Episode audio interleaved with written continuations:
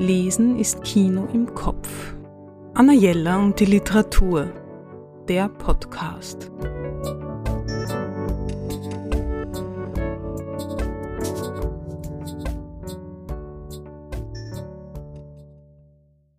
Manchmal muss man eine Pause einlegen. Aber jetzt bin ich wieder da und mit mir ein neuer Buchtipp. Doris Knecht, eine vollständige Liste aller Dinge, die ich vergessen habe. Erschienen bei Hansa Berlin. Eine Frau zieht Bilanz.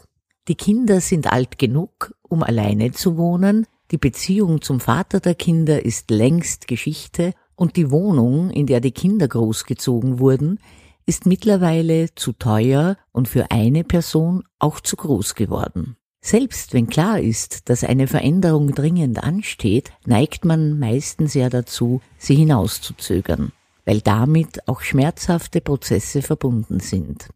Doris Knecht hat für ihre Protagonistin einen Ton gefunden, der nie lamoyant ist und sie handelt in ihrem neuen Roman viele Lebensthemen ab.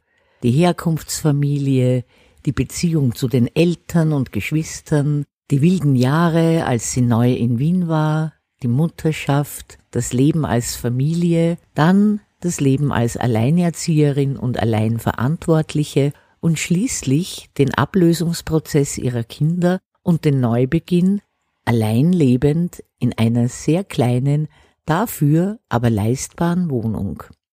Diese Frau macht Inventur und trennt sich von Dingen, mit denen sie lange gelebt hat und auch von Befindlichkeiten, die nicht mehr in ihr zukünftiges Leben passen. Am Ende sitzt sie glücklich und auch zufrieden in ihrem Haus auf dem Land oder in ihrer kleinen Wohnung und genießt die neue Freiheit.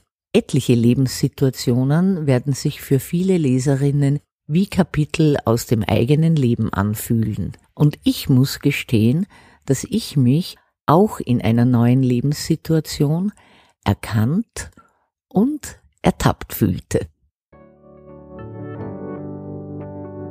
Anna Jelle und die Literatur Besuchen Sie unsere Buchhandlung in der Margaretenstraße 35 oder online auf annajella.at.